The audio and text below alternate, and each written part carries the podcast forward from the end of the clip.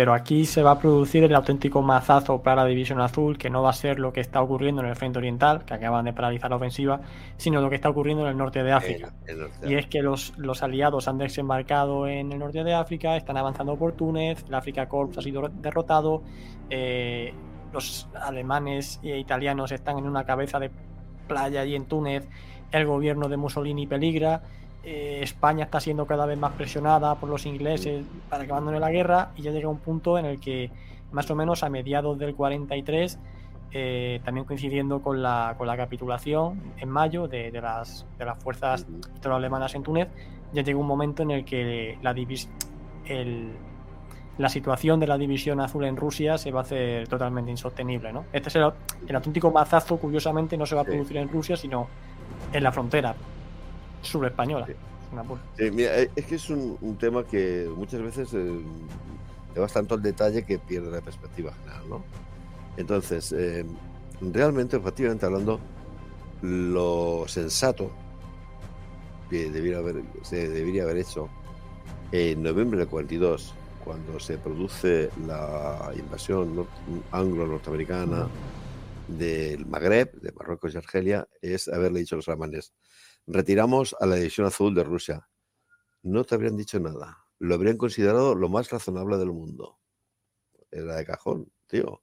Ahora tienes que defender tu país, ¿no? Mm.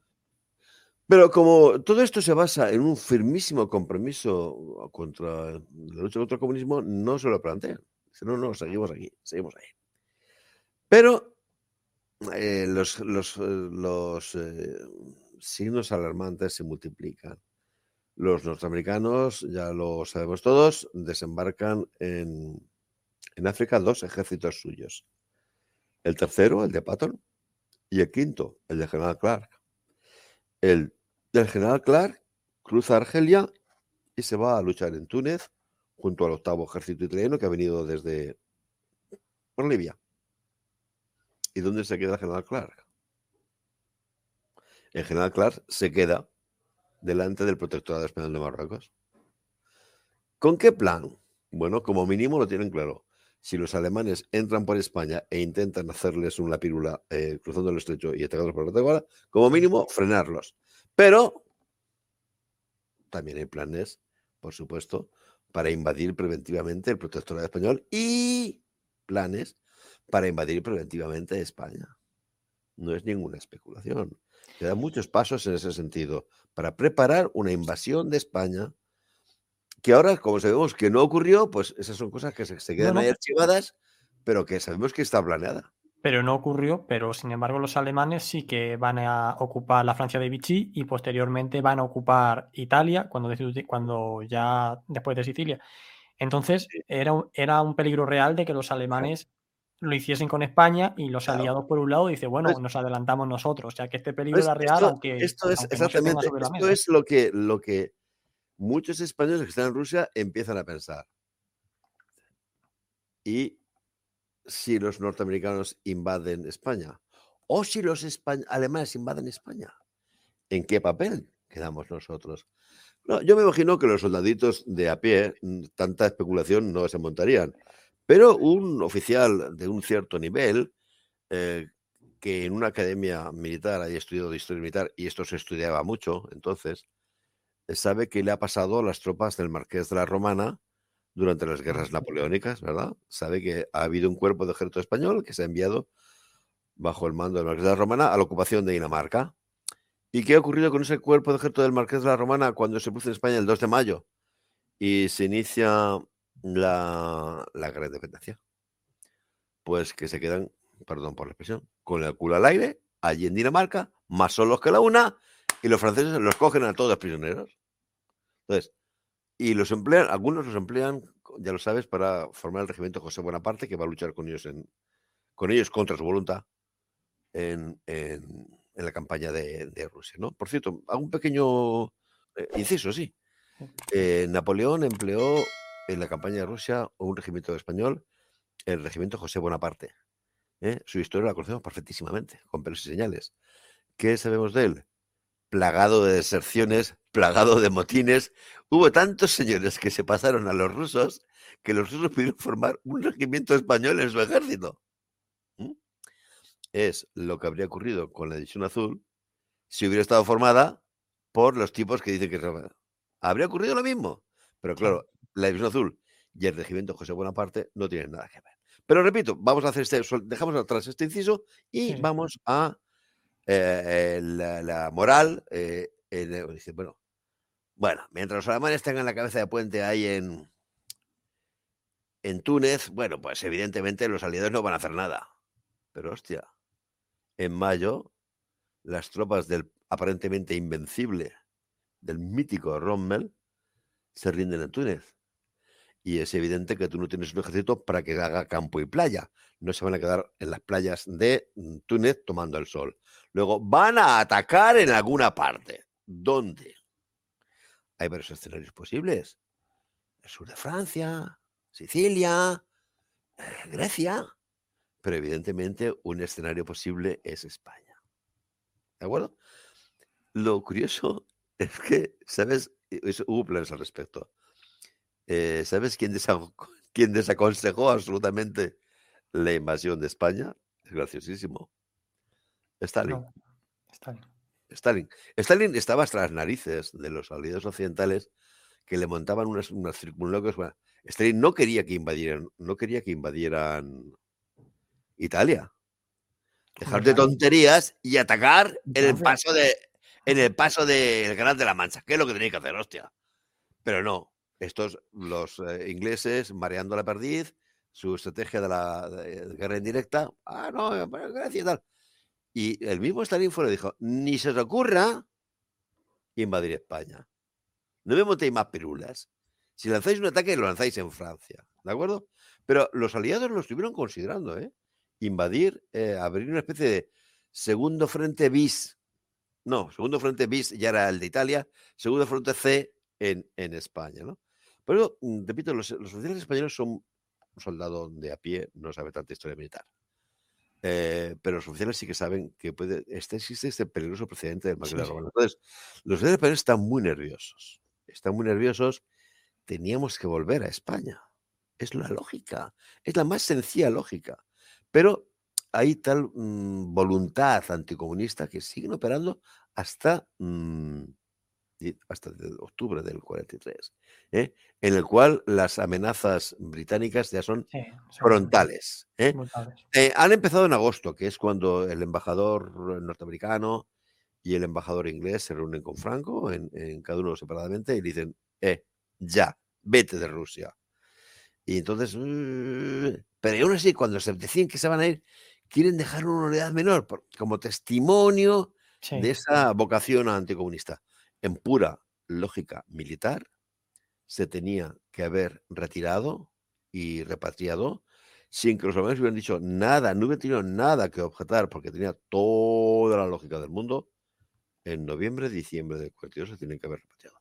Pero no, había esa voluntad de lucha contra el comunismo y se mantienen allí durante todo este tiempo. No, no, pero que de hecho tú también lo comentas en el libro que tampoco objetaron nada. O sea, cuando ya se dio orden de retirar la división azul, el, propio Hitler dijo, vale, eh, es lo que hay y, ¿no? era, de lógica, era de lógica, mm. de lógica mm, militar. Los españoles eh, hicieron un esfuerzo tremendo por comprarle armamento a los. el programa BAR. El programa BAR, que no sé si lo habéis tratado en alguna. Sí, sí, sí, yo lo he tratado.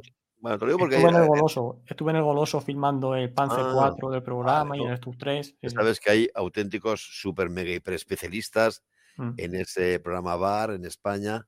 Y los alemanes piden, eh, perdón, los españoles piden armas a los alemanes, ¿no? Mm, pero no les hablan de retirar la, división azul. En cambio, bueno, esto también vamos a hacer alguna pequeña maldad, si te parece, ¿no? Eh, hay una serie de fantasmas, son de, entre los tíos más ridículos que existen en el mundo, son los espías, los que van de espías, ¿no? Ah, Entonces, sí, los espías eh, se enteran de que ahí se está hablando de enviar tropas españolas a Francia. Claro, ¿qué quieren los alemanes? Los alemanes dicen, tío, vamos a hacer una, jugada curiosa.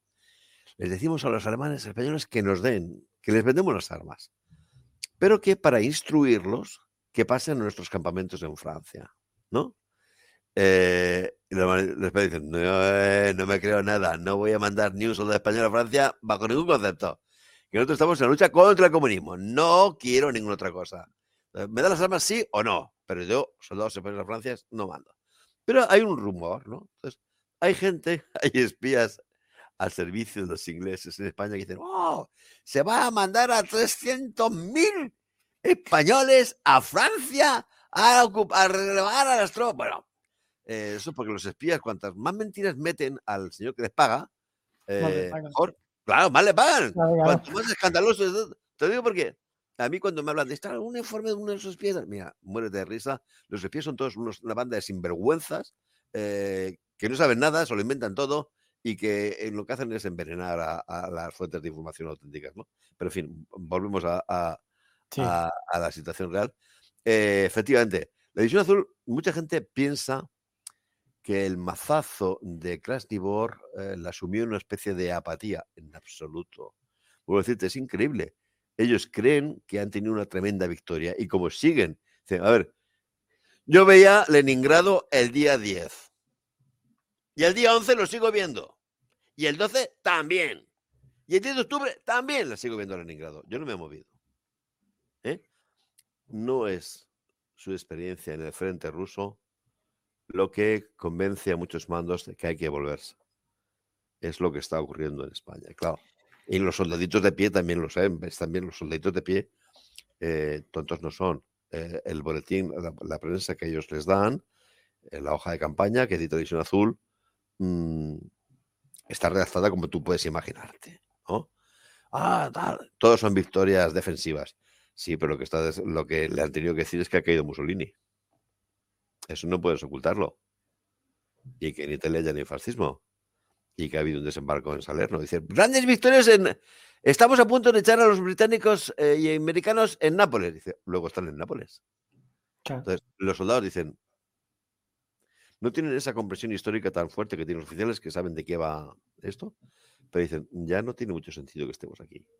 Los eh, diplomáticos alemanes, perdón, aliados, son muy cucos son muy cucos porque eh, están muy bien informados. Los servicios de inteligencia eh, occidentales no se basan en esas tonterías de los espías, que son unos sacacuartos, sino se, se basan en interceptación de señales, etcétera, etcétera. Y saben, por ejemplo, que las distintas legiones nacionales que se han formado en Europa Occidental el, el verano 41 la Legión holandesa, la Legión noruega, todas se disuelven en el verano del 43. Cierto, las disuelven y los alemanes crean, por ejemplo, la división Norland para encuadrar a noruegos y daneses, cierto. Pero oficialmente la Legión noruega ha dejado de existir y la Legión danesa ha dejado de existir. ¿Qué crees tú que les dicen los diplomáticos eh, aliados al gobierno español? Sois tontos. La legión danesa ya no existe. La legión eh, holandesa ya no existe. Es más, por ejemplo, mira, como prueba de su vínculo de, amistad, de relación profunda, Finlandia ha permitido que un batallón finlandés se integre en una unidad alemana. Es un batallón que está en la división Viking, un batallón de voluntarios finlandeses. ¿Qué hace eh, Finlandia en el verano del 43? Dice, ¿me podéis devolver ese batallón, por favor? Y efectivamente, se lo, devuelven a, los finlandeses.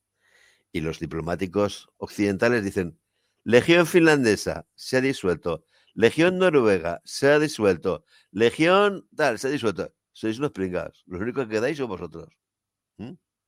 Entonces, el gobierno español hace resiste durante un cierto tiempo y también ve lo que está ocurriendo en España. Primera recluta, el año 41. Un éxito indescriptible tienes cinco o seis tíos por cada plaza que puedes ofrecer. Año 42, el éxito es mucho más moderado, tienes dos tíos por plaza de los que puedes ofrecer. Año 43, atento, cuando se abre otro periodo de recluta, sigue apuntándose gente. Ahora, ¿cuántos? Uno por plaza o 1,5 por plaza. ¿eh? Sigues viendo que hay más gente que se alista que la que se envía. Pero claro, de aquella plétora del año 41, donde decías, ¡a Rusia! Se apuntaban en masa. Al año 43 que te iba a decir, venga chicos, a Rusia, vamos, hombre. Siempre hay gente, ¿eh? repito, nunca, nunca jamás hubo que recurrir a forzados. Y analizando documentos, analizando los documentos reales, ves que siempre sobró, pero ahora claro, te sobra, hay un 1,5 por plaza, no un 10 por plaza, ¿no? Entonces, eh, el gobierno también lo sabe, dice, no, ya no, dentro de nada, eh, esto, esta fuente se va a secar. Si intentamos eh, seguir enviando gente a Rusia, nos vamos a encontrar con que ya no hay gente. Claro, dirás, pues que envíen la gente a la fuerza, es que la gente idiota no es. O sea, nadie envía la fuerza, nunca, a un combatiente a Rusia.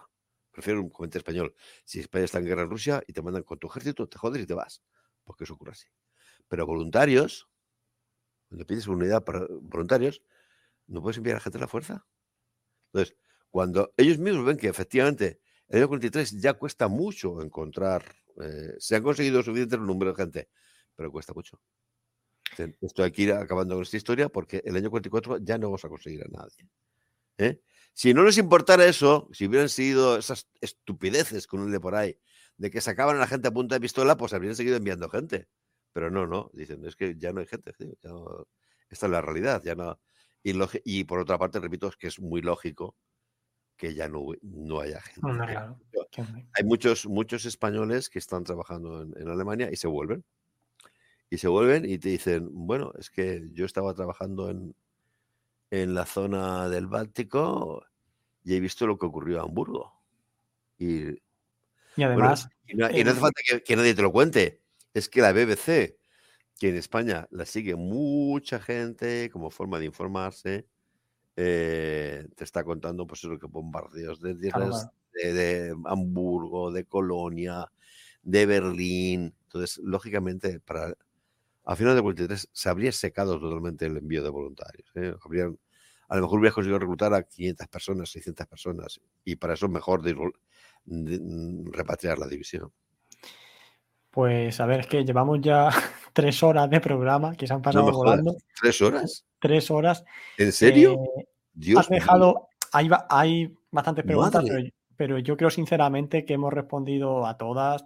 Hay Virgen la gente que ha entrado al final y al principio han quedado todas, pero bueno, si quiere una simplemente y, ya doy los datos del sorteo. Eh, te quería comentar. ¿Tres, horas? Sí, sí, tres horas. Yo no sé cómo nos, no nos retiran el saludo tus, tus oyentes, macho.